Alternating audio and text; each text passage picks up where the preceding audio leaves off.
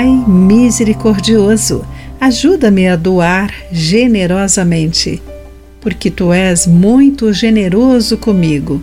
Olá, querido amigo do Pão Diário, que bom que você está aí para acompanhar a nossa mensagem do dia. Hoje lerei o texto de Remy Oidelli com o título Boa Medida.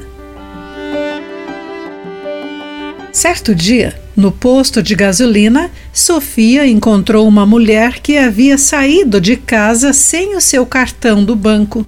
Com o seu bebê no colo, ela pedia ajuda aos transeuntes. Sofia, mesmo desempregada, gastou 60 reais para colocar gasolina no tanque dessa senhora.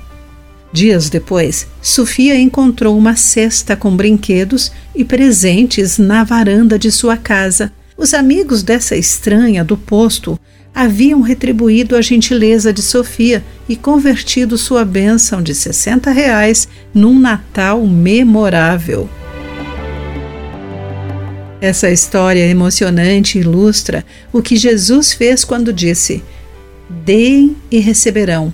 Sua dádiva lhes retornará em boa medida, compactada, sacudida para caber mais, transbordante e derramada sobre vocês. O padrão de medida que adotarem será usado para medi-los, de acordo com Lucas capítulo 6, versículo 38.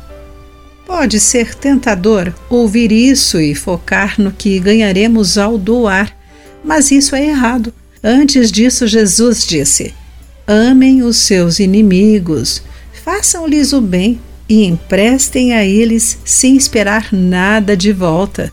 Então a recompensa que receberão do céu será grande e estarão agindo de fato como filhos do Altíssimo, pois ele é bondoso, até mesmo com os ingratos e perversos. Nós não doamos para conseguir coisas, doamos porque Deus se deleita em nossa generosidade. Nosso amor pelos outros reflete o seu coração amoroso em relação a nós. Querido amigo, de que maneira você experimentou a generosidade de Deus em sua vida? Você pode estendê-la a outros? Pense sobre isso. Aqui foi Clarice Fogaça com a mensagem do dia.